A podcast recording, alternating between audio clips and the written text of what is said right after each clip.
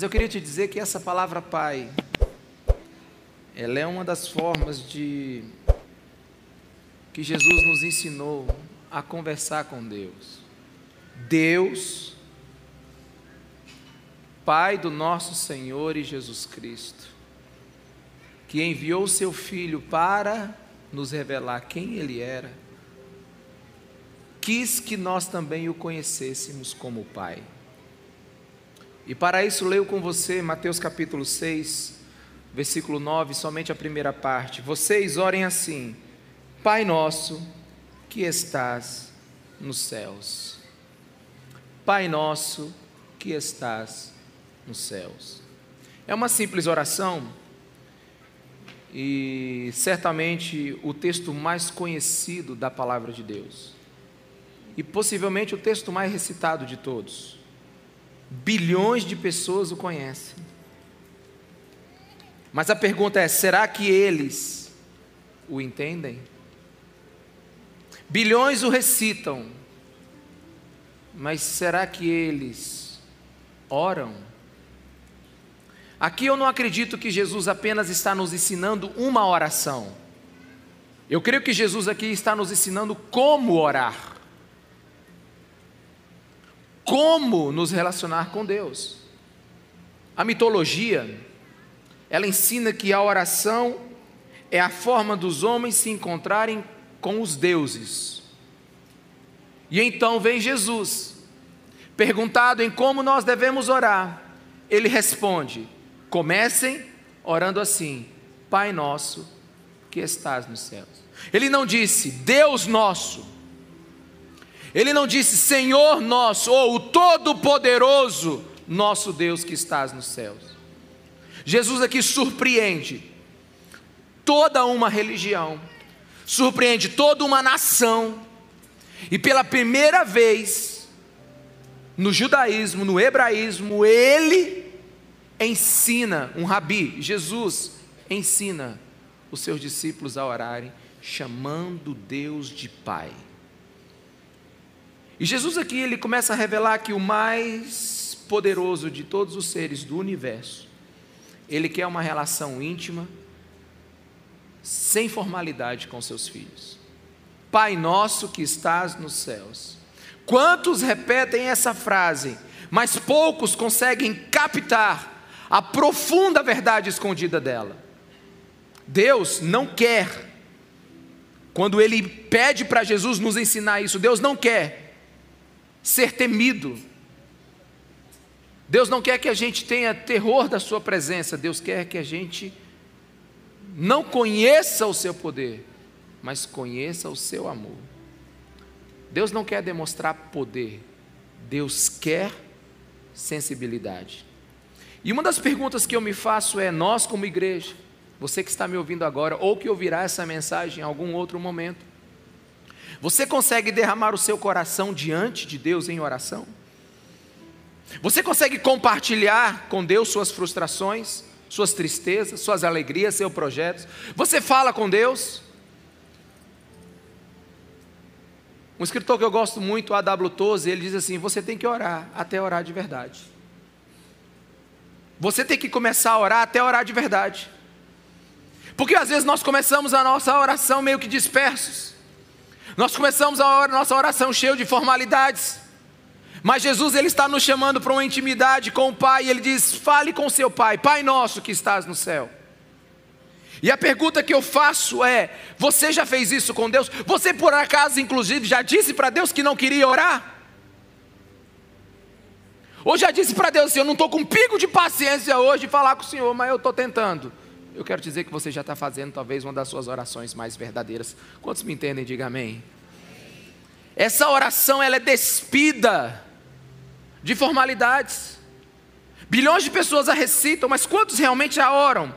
A minha pergunta é se você consegue perceber com quem você fala, ou se você fala sozinho, ou se é mecânico. Durante muito tempo, alguns anos, eu acompanhei o meu filho Rafael nas peneiras que ele fazia, nos jogos de futebol.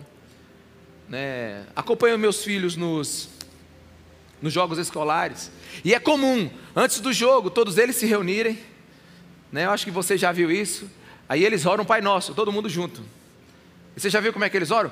Pai nosso que está no céu, santificado seja o vosso nome, venha a nós o vosso reino, seja feita a tua vontade. Amém. Aí eles vão jogar. Aí eu fico perguntando: será que eles sabem o que fizeram? Ou será que só foi meramente uma repetição de palavras? Será que realmente nós entendemos o que Deus quer nos ensinar através de Jesus Cristo ao chamarmos Ele de Pai? E uma coisa eu aprendi: Deus pode ser Deus sozinho, mas não pode ser Pai sozinho. Deus conseguiria ser Deus sem ninguém, mas a partir do momento que Ele decidiu ser Pai, é necessário que Ele tenha filhos. E um dos direitos do filho é conhecer o seu pai. Até porque o remédio para a orfandade é o relacionamento com o pai. Jesus nos ensinou a chamá-lo de Pai. Padre Vieira, ele diz assim: então, será que Deus é parecido com os homens? Ele mesmo responde: não. É o homem que é parecido com Deus. E é por isso que Deus, sendo o seu Criador, ele o ensina a chamá-lo segundo a sua semelhança a semelhança de Pai. E é na oração que Jesus nos ensina isso. Eu sou um homem muito prático, eu gosto de coisas que se resolvam rápido. A gente procura o melhor sistema para poder fazer um check-in do seu filho no Kids, a gente tem QR Code para tudo. Eu gosto de coisas rápidas, formulários que, que sejam alimentados de forma simples. Eu sou homem prático. E uma vez eu conversando com Deus, eu falei: Deus, por que, que o Senhor não usa um método mais rápido conosco? tipo assim, uma transmissão de dados. Que então uma gravação de voz, Senhor? Um download? Um e-mail? A gente está com um problema aí, a gente vai conversar com Deus, e Deus responde, aí você fica ali, e ah, algumas vezes a gente tem sensação que Deus parece que está visitando outra pessoa menos a gente. Só que quando eu estudei oração, quando eu passei um tempo, nesses anos em que eu tento me relacionar com Deus da melhor maneira possível, eu aprendi que oração é diálogo. E é diálogo que a nossa alma precisa. E, e é na oração que a nossa alma encontra descanso e nem sempre resposta. Quantos me entendem, diga amém. Preste atenção, é na oração que a nossa alma encontra descanso e nem sempre resposta. Porque o mais importante da oração não é o resultado do que você pede, é o exercício de sua prática. Eu sou filho do meu pai há 45 anos de idade. E eu estava com meu meu pai hoje na hora do almoço. E nós saí daqui da igreja, 11 e meia já estava com ele lá. E minha mãe preparou aquela feijoada do Dia dos Pais. E como minha mãe diz, não pode ter feijoada sem coca. E estamos lá todos nós, quebrando o jejum, atolando todas hoje. E eu passei mais ou menos uma hora com meu pai na mesa. E eu voltei para casa, sabe o que, que eu lembrei? Eu não lembrei de nada que eu conversei com meu pai. Porque a partir do momento em que você gera uma maturidade com seu pai, a questão agora não é mais o assunto. A questão agora é a companhia. Quantos me entendem? Sabe, não é, eu não estava aprendendo com ele naquela hora e muito menos ensinando. Mas eu estava agora me relacionando com ele. Porque eu acho que é isso que filhos maduros fazem. É só aproveitar o pai. Sabe, meu pai, ele já tem 72 anos. Depois de um grande prato de feijoada, ele em 40 minutos ele começa a dar umas apagadas. E então ele deu aquela cochilada e eu fui embora. E a gente nem se despediu. Sabe por quê? Porque chega um tempo em que o seu relacionamento com seu pai, ele tem que quebrar o paradigma de ser um lugar de perguntas e respostas e de soluções e começar a ser um lugar de deleite, de prazer e de conversa. Amém, meus irmãos? Por isso que o Pai Nosso ele não pode ser uma repetição de palavras. O Pai Nosso precisa ser uma reposição do nosso coração diante de Deus. E é interessante que Deus é Pai e é nosso. Então, reis e miseráveis, pecadores e puritanos, e por que não vascos e flamenguistas, podem acessá-lo no mesmo momento e no mesmo lugar, aleluia, porque o Pai é nosso, o Pai é de todo mundo. Bob Marley, uma vez, ele disse assim: os homens amam o poder e não o poder de amar. Mas Deus é completamente diferente. Deus ele não quer demonstrar o poder, até porque essa oração, ela é singela demais. Ela é íntima demais. Pai nosso, que estás no céu. Eu descobri que alguns pais passam a vida inteira sem conseguir dizer eu te amo para os seus filhos e vice-versa. Eu consegui, eu percebo que existe uma, uma, uma, uma faixa de Gaza entre alguns pais e alguns filhos que eles não conseguem revelar o seu amor e seu coração. Conseguem revelar o cuidado, a preocupação, mas não conseguem revelar o amor.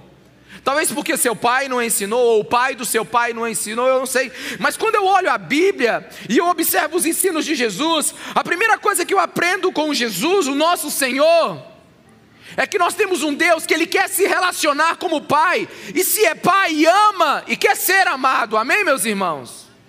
Deus, sendo Deus, não quer ser conhecido de outra maneira, a não ser como Pai. Eu sou pai, pai de três, e não sou pai apenas porque gerei esses seres humanos. Sou pai porque experimento com ele diálogos e reciprocidade. E sou pai porque sangraria pelos meus filhos. Deus é esse pai. Deus tem uma história de sangramento por nós naquela cruz. E o interessante é que a história às vezes é mais importante do que o discurso em si. Porque quando você olha a oração do Pai Nosso, ela, ela não é uma oração com quantidade de palavras, até porque ela começa em Mateus 9 e acaba em Mateus 13. Mateus 6, 9, Mateus 9 a 13, pequenininha. Porque Jesus não está interessado em nos ensinar a quantidade de palavras, mas a condição de quem ora. Eu posso ouvir um amém, meus irmãos? Quantos já falaram com a boca Pai Nosso, mas quantos com o coração entenderam que realmente Deus é o seu Pai? E uma das coisas que eu tenho percebido, eu tenho estudado essa oração já há algum tempo, quem sabe a gente faz né, uma série de mensagens sobre elas para a gente aprender. Mas se você observar o texto anterior, ah, Jesus pede que a gente vai para o nosso quarto em secreto e ore ao nosso Pai em secreto que Ele nos responderá. Então você vai para o seu quarto, amém? orar para o Pai que é nosso. Só que o quarto é seu, mas a casa é dele. Amém, meus irmãos? Então nós somos uma família que alguns de nós temos quartos e podemos estar nos nossos quartos, mas oramos na casa do nosso Pai e oramos para o Pai que é nosso, oramos pelo pão que é nosso e a gente até nisso tem que compreender que a nossa oração, a oração que agrada ao Pai, é uma oração que, embora ela tenha uma, uma individualidade, ela também tem que abençoar a coletividade. Amém? Quantos me entendem, diga amém. Nós somos uma família que ora uns pelos outros. O Pai é nosso. Né? Porque até porque se eu ouvir os meus três filhos me pedindo algo e eu não for sábio, um pode me pedir algo que depois ele fique sem ele. Quantos me entendem, diga amém. Então Deus não é um Deus que só responde a você, porque Ele é um Pai nosso. Por isso que as nossas orações também elas precisam estar coordenadas com a vontade de Deus. Nós somos uma família e uma família ora para o Pai que é nosso, pelo pão que é nosso, pela alegria nossa. E se ele é nosso, ele não é seu. E se não é seu, ele é livre. Deus é um Deus que ele, ele não aceita que a gente crie fronteiras para ele. Ele é Deus do diferente. Ele é Deus do outro que é diferente de mim. Amém, meus irmãos? Ele é Deus do outro que pensa diferente a mim. Ou ele é Deus do outro que pede diferente de mim. Mas todos temos o mesmo Pai. E esse é o propósito de Deus. E Ele está no céu, mas está aqui. Ele está longe, mas está perto. Ele é todo poderoso, mas nos ama. E eu vejo muita gente que não sabe ou não entende e se rebela contra esse Deus. Eu me lembro de uma história de um professor de filosofia onde um, um aluno chegou para ele e disse assim: Que Deus é esse, o seu, professor? Como é que esse Deus pode ser bom? Se tanto mal está acontecendo no mundo agora, me responda, me dê apenas um argumento para provar que esse Deus que você aí está dizendo aí é bom, porque agora o mundo está um desastre. Ele diz: Deus é tão bom que, mesmo ele sabendo que hoje nessa aula você iria atacar a reputação dele, ele não te matou de madrugada.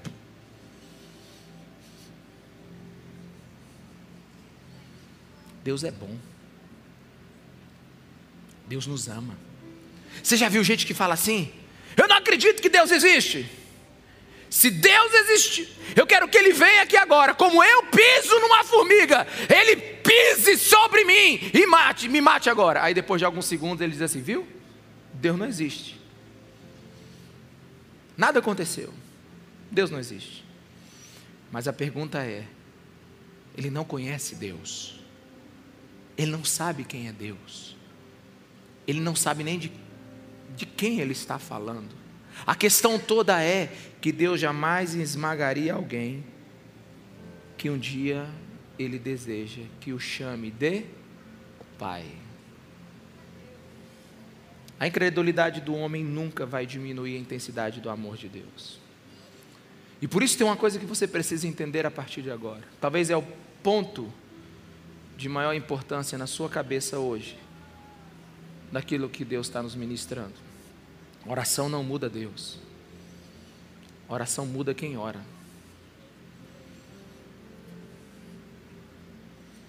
Eu estou aprendendo que a oração não move a mão de Deus, que a oração move a minha mão para se mover como Deus a quer. Quantos me entendem? Diga amém. Quando oramos, mudamos ao ponto de Deus encontrar em nós um lugar para que as suas orações sejam respondidas, para que seus desejos sejam restaurados. Logo, a oração não muda Deus, a oração nos muda. Tem uma história de Brennan Manning, em um dos seus livros, quando ele ainda era padre. Ele disse que encontrou uma freira o nome dela era Maria, Mary. E ele falou sobre a bondade de Deus, sobre o amor de Deus. E quando terminou a sua palestra, Mary foi chorando para ele e disse assim: Eu odeio meu pai. Aos seis anos ele começou a abusar de mim, aos doze eu já conhecia todo tipo de perversidade, de imoralidade. E eu, cheia de tristeza, pecado, dor, decidi então pagar pelos meus pecados, vindo para o convento, me tornando freira. Eu estou há mais de 30 anos aqui e eu odeio meu pai. Nunca consegui orar, nunca consegui perdoar meu pai. Não tenho prazer em nada que eu faça e simplesmente acho que sou uma pecadora que não tem jeito para mim.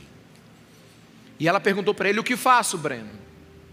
Breno, sem saber muito o que dizer, apenas por um impulso, diz assim: Eu quero te pedir uma coisa e quero que você se comprometa em fazer algo. Que todas as manhãs, em um só respirar, você diga: Aba, eu sou sua, eu pertenço a ti. Aba, eu sou sua, eu pertenço a ti. Aba é uma palavra que, chama, que significa paizinho. E ele pediu: faça isso toda manhã, mesmo que você não queira. Deixa ser ministrada pelo seu Pai do céu. Depois de alguns meses, ele recebe uma carta contando muitas coisas extraordinárias, e no final da carta está escrito assim: assinada pela irmã Mary, mais conhecida agora como a filhinha amada do papai. Por quê? Porque a oração não muda Deus. A oração nos muda. E a primeira coisa que a oração verdadeira ensinada por Cristo Jesus quer fazer em nós é mudar o nosso entendimento para quem nós oramos. Ela parece ser frágil, ela parece ter palavras simples, mas ela é poderosa ao ponto de mudar e estilhaçar toda dor, toda tristeza e toda religiosidade. E eu termino por onde começo. Jesus diz assim: orem, falando, Pai Nosso. E enquanto eu estudava esse texto, eu falei assim: como Jesus tem coragem de autorizar meros mortais, pecadores, rebeldes, essa humanidade a se direcionar ao Deus Santo, poderoso, ao Deus único e verdadeiro, e chamar Ele de Pai. Quem é Jesus? para dar essa intimidade. Os profetas tremiam diante de Deus. Daniel caiu quase que desmaiado. Isaías, no capítulo 6, diz: Ai de mim que vi o Senhor. Ezequiel se tremeu. Todos os profetas, eles tinham dificuldade até de olhar para o céu. E agora vem Jesus e diz que uma humanidade caída, homens pecadores como nós, podemos chegar no trono de Deus e dizer: Pai Sob que condições Jesus nos ensina isso? E por que somente agora isso é possível? Um dos textos que mais me. Que geraram tristezas no meu coração. Esse texto foi muito triste porque eu me coloquei na situação de Jó. Uma vez eu estava muito triste, eu falei assim: eu quero conhecer alguém que estava triste na Bíblia. Jó. Jó estava triste, vou estudar o livro de Jó. Me lembro que eu passei o dia inteiro, né? Juntando as minhas feridas com a de Jó. Mas teve um texto em Jó que me espantou. Porque Jó, diante da, da complexidade da sua vida, de seu pecado, diante daquilo que ele achava que ele é bom, e depois que ele descobriu que ele era tão mal, ele escreveu algo que realmente mexeu comigo, João, Jó 9, 29 diz assim: eu não, quero, eu não quero só que você leia comigo, eu quero que você pense. Pense nesse texto. Uma vez que já fui considerado culpado, Jó falando, por que deveria eu lutar em vão? Deus já me disse que eu sou culpado. Mesmo que eu lavasse com sabão e limpasse as minhas mãos com soda de lavadeira, tu me atirarias num poço de lodo, para que até as minhas roupas me detestassem. Jó está dizendo: Eu sei quem eu sou. Aí agora ele fala de Deus. Ele não é homem como eu, para que eu lhe responda e nos enfrentemos em juízo. Se tão somente houvesse alguém para servir de hábito entre nós, para impor as mãos sobre nós dois, alguém que me afastasse, alguém que afastasse de mim a vara de Deus, para que o seu terror não mais me assustasse, então eu falaria sem medo, mas esse não é o caso. Jó está dizendo assim: eu sei quem eu sou, eu sei quem Deus é, não dá para a gente ficar junto no mesmo lugar eu estou completamente julgado já pela santidade de Deus. Ele é bom demais para mim. E só para você entender melhor, na paráfrase da mensagem, diz assim: Deus não é homem que nem eu, Jó dizendo, ele não é um igual para que eu enfrente no tribunal. Como eu gostaria que existisse um árbitro que servisse de mediador, que pudesse quebrar a força mortal de Deus sobre mim e me libertar desse terror para eu poder respirar outra vez. Então ergueria a voz e apresentaria meu caso corajosamente. Mas como as coisas estão, não há nenhuma chance. Jó está dizendo: não é possível eu me relacionar com Deus. E aí vem Jesus e diz: você não vai chamar ele mais de Deus nos céus você vai chamar ele de seu pai nos céus. Sabe qual é o problema de Jó? O problema de Jó é que ele não tinha Jesus. Não da forma que ele pudesse enxergar. Sabe qual era o problema de Jó? É que ele pediu um mediador e não encontrou. Sabe qual era o problema de Jó? É que ele não enxergou que existia um que era capaz de acirrar a ira do Deus Santo e do homem que pecou e se rebelou contra ele. Aí Jesus, em João 12, 23, diz assim: Chegou a hora de ser glorificado o Filho do Homem. Ou seja, ou seja, chegou a hora de Deus me glorificar. Digo verdadeiramente que se o grão de trigo não cair na terra e não morrer, continuará ele só, mas se morrer, dará muito fruto. Sabe o que Jesus está dizendo? Chegou a hora de eu morrer. Porque o objetivo do grão de trigo não é ser grande, o objetivo do grão de trigo é ser muitos. A vocação do grão de trigo não é ser gigantesco, a vocação do grão de trigo é ser milhares. Então, um grão de trigo chamado Jesus Cristo morre na cruz pelos nossos pecados, para que o primogênito de Deus seja o primeiro dos milhões e milhões de filhos de Deus que serão gerados pela sua morte. Então aqui a gente precisa entender algo. A morte e a ressurreição de Jesus Cristo foi a ponte que nós precisávamos para chamar Deus de Pai. João 14, 2 diz que no meu, na casa do meu pai, há o que? Muitas moradas, faltava filhos. Tem muitos aposentos, mas só falta filhos. Então, quando você lê aqui, volta o, texto, o tema da mensagem aqui, um pai para todos. Não esqueça o que eu vou dizer agora. Deus é um pai para todos, mas agora Deus não é um pai de todos.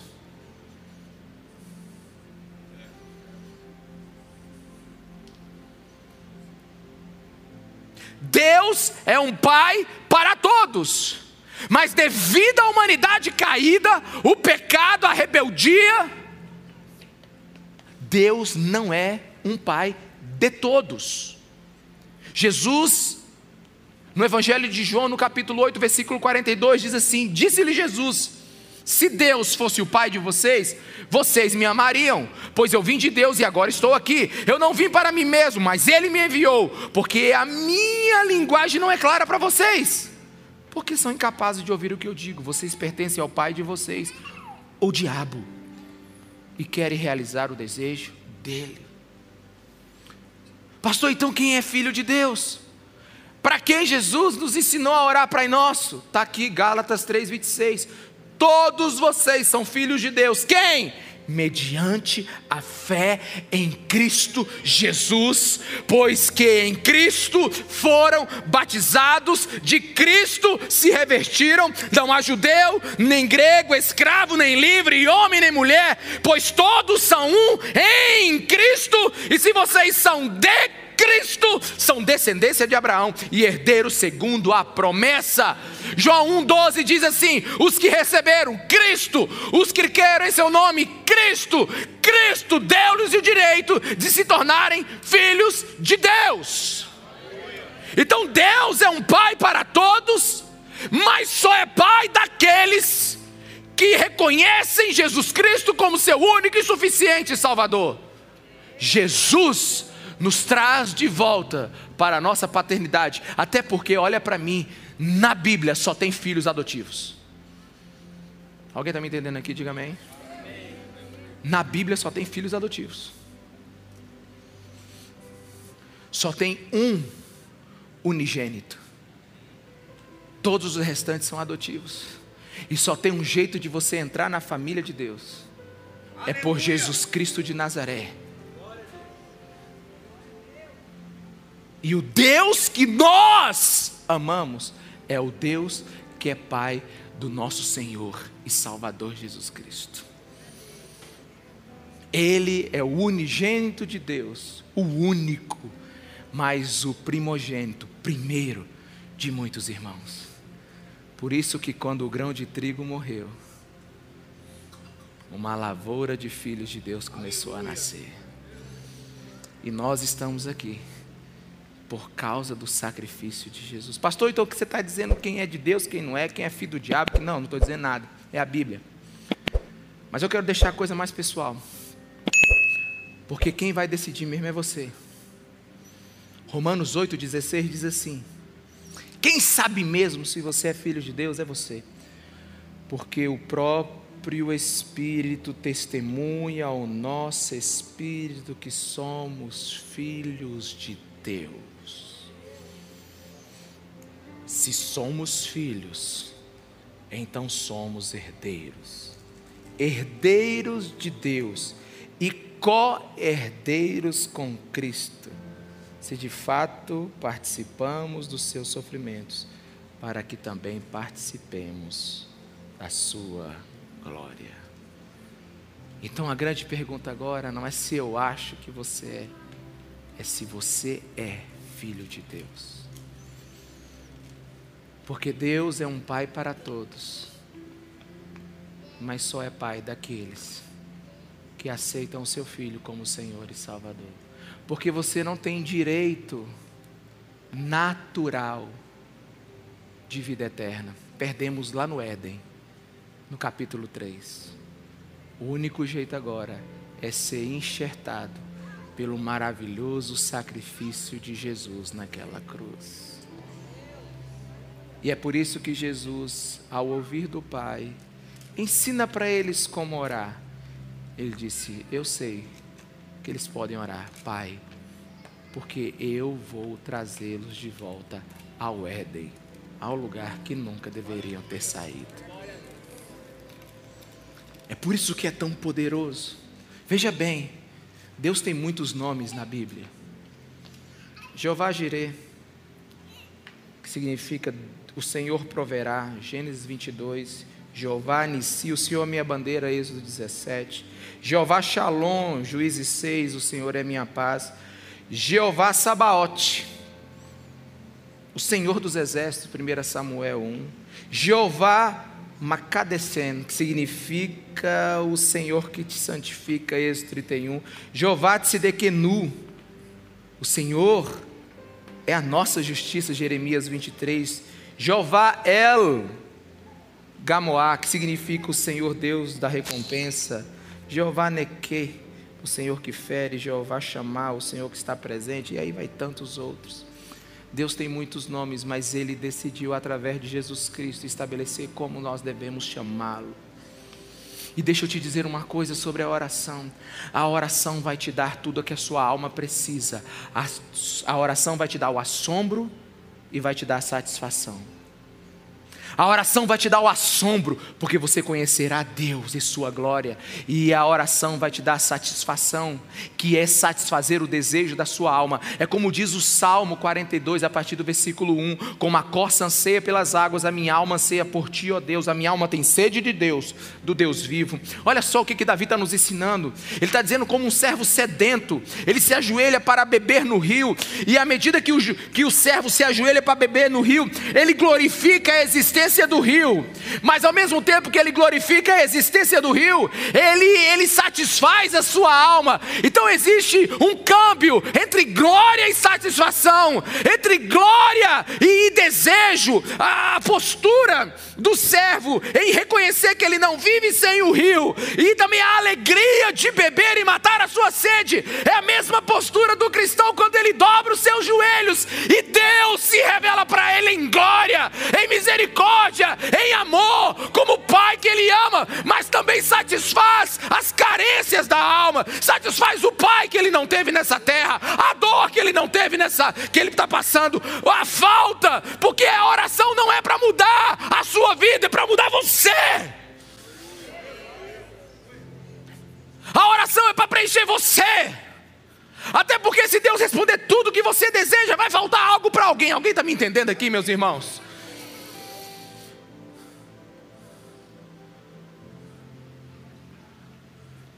E não há nada mais profundo, pleno, e que preenche mais do que a presença, do que o peso da presença.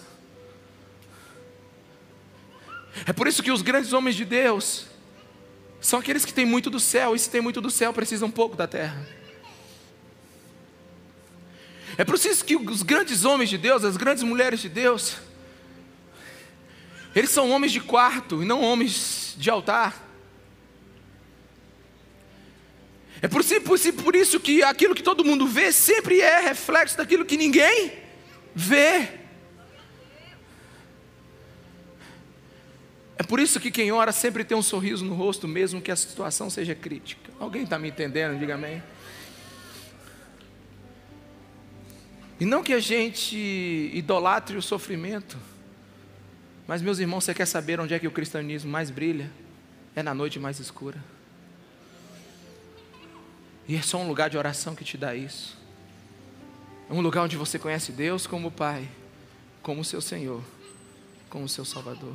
Talvez seja por isso que Jesus, em João capítulo 14, diga para a mulher assim: ela fala assim: me dá dessa água, eu estou precisando tanto dessa água, a minha vida está precisando tanto dessa água, nossa, eu estou passando tanta necessidade, olha, se, se, nossa, Jesus me dá dessa água. Aí Jesus fala assim: a água que o poço vai te dar, vai voltar a te dar sede, mas a água que eu tenho, essa lhe basta. Ela diz: Quem é você? Quem é você para dar-nos água maior do que o nosso pai Jacó? Aí Jesus, ah, mulher, se tu soubesses quem eu sou, você oraria para mim e beberia do que eu tenho. Ah, se tu soubesses quem eu sou. Ah, se nós soubéssemos quem Deus é, nós mudaríamos a nossa vida. Nós iríamos para o nosso quarto de oração. Agora deixa eu te explicar um dos motivos que a gente não vai para o quarto de oração. É porque muitos de nós acham que nós, eu e Deus, você e Deus, num quarto é pouca gente. Não dá para resolver muita coisa. É melhor na multidão. É melhor. Alguém está me entendendo? É muito pouca gente. Tem gente que acha que Deus vai fazer maravilhas quando ele estiver na plataforma, quando ele estiver em execução, quando ele estiver em ação. Não, Deus primeiro te pede privação. Amém, meus irmãos? Alguém está me entendendo? Deus te pede privação. Deus te pede um lugar para ouvir a voz dele. Deus te pede um lugar para você conhecer ele como Pai. Deus te pede para você ser co-herdeiro com Cristo, ou seja, ter certeza que nada vai lhe faltar e que no final tudo vai ficar bem. Amém? Quer acabar com a ansiedade? Conheça o Pai que tem. Porque se você soubesse, você pediria. Esses dias eu estava assistindo filmes que fazem minha fé aumentar. O Retorno do Superman. Não, era o Homem de Aço. É porque eu era o próximo, né? Aí tem uma cena do Homem de Aço que mexe muito comigo. É que o Clark Kent ele está novinho, está dentro do ônibus. E o ônibus está afundando. E ninguém pede ajuda para ele. Por que, que ninguém pede ajuda para ele? Porque ninguém sabe que ele é o Superman. Porque ninguém sabe que ele é o, o cara. Aí ele mesmo toma as providências e tira o, o, o, o ônibus de dentro do rio. Eu acho que a vida da gente, às vezes, assim, o Clark Kent está dentro do ônibus da vida da gente e a gente não está orando, porque a gente não sabe que ele é o Superman. Deus é Pai, está do nosso lado, a gente encontra Ele no nosso quarto e a gente fica ainda caçando conversa em outro lugar para satisfazer a nossa alma. Existe uma maneira de você abrandar esse mundo louco. Por isso eu quero que você descomplique sua oração. Fique em pé no seu lugar. Fique em pé no seu lugar. Olha para mim. Fica aqui comigo ainda. Descomplique a sua oração. Presta atenção. Fale assim com ousadia para o seu irmão. Em pé ou sentado. De joelho também pode, diga para ele de pijama ou de calça. Ore. Pare de ficar complicando a sua oração.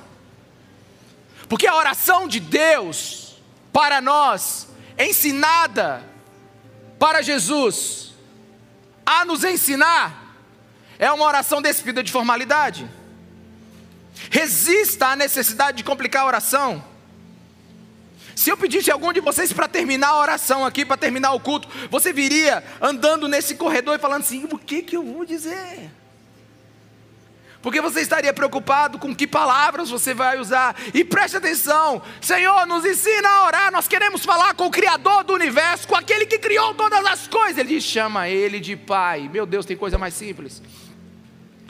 Porque não é vocabulário que impressiona Deus, não é lugar que impressiona Deus, é o coração como você se achega a Ele. Meus irmãos, seja em Israel, seja no muro das lamentações, seja em cima de uma montanha, seja no meio de uma rua, num bar, seja no teu quarto, seja debaixo de uma cama, seja no quintal da casa, seja varrendo o chão, seja assinando um contrato. Deus não quer luxo, Deus não quer sofisticação, Deus quer acessibilidade, Ele quer que você o encontre como Pai. É por isso que nós temos uma igreja órfã. Uma igreja que o púlpito tem que dar, não o pai, mas tem que dar o celular que está faltando, a casa que está faltando, porque onde tem a ausência do pai, o pai não é presente, ele começa a dar presentes. Alguém está me entendendo? Diga amém. Porque mais importante do que o Pai dar presente é a presença. Mas não, não apresentam mais Deus como Pai. Apresentam uma igreja que tem que simplesmente, Deus tem que ser um, um, um, uma loja de departamentos com tudo. Mas o que você precisa não é do que Deus vai te dar, você precisa de quem Deus é. Ele é Pai. E de verdade, sem menosprezar sua dor, sem menosprezar sua falta. Hoje é um dia de emoções difusas, confusas. Tem gente que tem pai, tem gente que não tem. Tem gente que, graças a Deus, que o pai foi embora porque não foi bom. Tem gente que morre de saudade do pai. Tem gente que não, pai, não, não foi um pai tão bom, vai ser a partir de agora. Tem gente que é um pai maravilhoso. É uma confusão. Mas Deus deu uma solução completa para isso. É a presença dEle em nosso meio. Ele te supre, Ele te completa. Deus é Pai, fala com Ele. Sabe, eu me lembro algumas vezes que o Leonardo entrou chorando no meu, no meu escritório. Leonardo é meu filho mais novo. Então ele tem a diferença de três anos para o Gustavo e de três anos por. de quatro anos para o Gustavo. E de sete anos para o Rafael. Então ele sempre teve problema, assim, tipo assim, os outros sempre dominavam o terreno. Agora que ele está mudando o jogo. Mas várias vezes ele entrou chorando lá no meu escritório, enquanto eu preparava a mensagem, ou estava orando. Eu não sei se na sua casa é assim, mas na minha casa tem um problema terrível, um mistério. É que os carregadores de celular e de tablet, eles são arrebatados diariamente. Eles se dissolvem. Alguns voltam, outros nunca mais. E eu me lembro que o Leonardo um dia chegou chorando e disse: Pai, né? Deixa eu usar uma hipérbole aqui. Meu mundo está acabando, só tem 3%. Logo, logo, toda a minha vida vai entrar num terrível vazio. E o dos meus irmãos estão em 50% ainda, Pai. E eu então deixo de preparar a mensagem para o culto de domingo, de orar para saber o que, que eu vou dizer de abrir um monte, abro mão de tudo, me levanto do meu lugar e então vou ser juiz diante desses três irmãos. E eu pego o primeiro, 52%, e esse tem 51. Tira e ele, pá, eu digo, bote nesse. E o Léo senta no sofá, descansando, porque o mundo dele vai sobreviver mas eu era o último recurso da vida dele. Guardando todas as proporções, o seu mundo não vai aguentar se você não souber que Deus é seu Pai. Você precisa ter uma experiência com o Abba Pai. Você precisa experimentar do quente, denso amor de Deus sobre o seu coração. Sabe, você só vai aguentar esse mundo surtado Você só vai aguentar esse mundo surtado, esse mundo louco, se você ir para o seu quarto e em silêncio ouvir a voz do seu Pai. Meus irmãos, a autobiografia de Martin Luther King conta uma das histórias que é muito forte. Ele estava no meio de sua campanha pelos direitos dos negros, os direitos civis, pelo exercício da democracia. E ele estava sendo ameaçado por todos os lados. E um dia, sentado na mesa de jantar com sua família, ele recebe uma ligação e diz: Martin, se você não parar, nós mataremos os seus filhos, nós mataremos a sua esposa, nós mataremos sua família, nós mataremos todos os que você ama. E ele bateu e bateram o telefone na cara dele. A esposa percebeu que ele ficou abatido e ela perguntou o que foi, amor. Ele disse nada. Não comeu mais nada a partir daí. Pediu que a família toda fosse para o quarto. Ele queria meditar. E então, em sua autobiografia, ele conta que ele fez a primeira oração. Talvez a força da linguagem dele, mas pela primeira vez ele orou. De verdade. Ele disse: Senhor, eu já preguei o teu nome nessa nação. Eu já falei sobre o teu nome em todos os lugares. Eu sou conhecido. Todas as pessoas têm uma expectativa sobre mim, mas eu estou com medo. Eu estou fazendo o que é certo e eu preciso que hoje o Senhor fale o meu nome. Eu preciso ouvir a voz do meu pai hoje. Se eu sou seu filho, diga o meu nome. Diga que eu estou certo. Diga que o caminho é esse. E ele disse que naquela noite ele teve uma experiência poderosa com Deus. E o pai dele sentou naquela mesa e o consolou. E no outro dia ele continuou a obra que ele tinha destinado a ele. A Bíblia diz que Jacó lutou com um anjo. Eu não sei como é que é isso. Não consigo discernir como é que um humano luta com um anjo. Né? Eu não sei se o anjo era Jesus, eu não tenho teologia para te dar certeza ou conversar mais sobre isso, mas a Bíblia diz que Jacó, é, Jacó lutou com o anjo a noite inteira, e ele disse o que? Enquanto você não me abençoar, você o que? Não vai. E o anjo então Diz para ele: O teu nome não é mais Jacó, teu nome agora é Israel. Então Jacó solta o anjo, o anjo vai embora. O que, que aconteceu ali? Qual era a bênção? Qual era a bênção? Qual era a bênção? A bênção não foi ouro nem prata, foi a voz de Deus falando quem ele era. Eu te conheço. Você não é mentiroso. Você é meu filho. Você é Israel. Você é filho da promessa. Eu sou um Deus de geração, Deus de Abraão, Deus de Isaac, e agora eu sou Deus de Jacó. Ah, meus irmãos, enquanto você não ouvir a voz do seu pai, os seus joelhos vão tremer. Enquanto você não ouvir a voz do seu pai, a tua, a tua fé vai vacilar. Enquanto você não ouvir a voz do seu pai, você vai precisar de coisas desse mundo. A gente vai ter um cristianismo simplesmente natural, formal. A gente vai ser simplesmente um monte de gente que se reúne no lugar. Mas no dia que um monte de gente que se reúne no lugar ouve a voz do pai, nós não somos mais um monte de gente no lugar, nós somos uma família de muitos filhos de um único pai. E é isso que Deus está fazendo nesse tempo, uma família de muitos filhos. Mas lembre-se, Deus é um pai para todos, mas não pai de todos. E só em Jesus Cristo de Nazaré nós o temos. Nós somos adotados.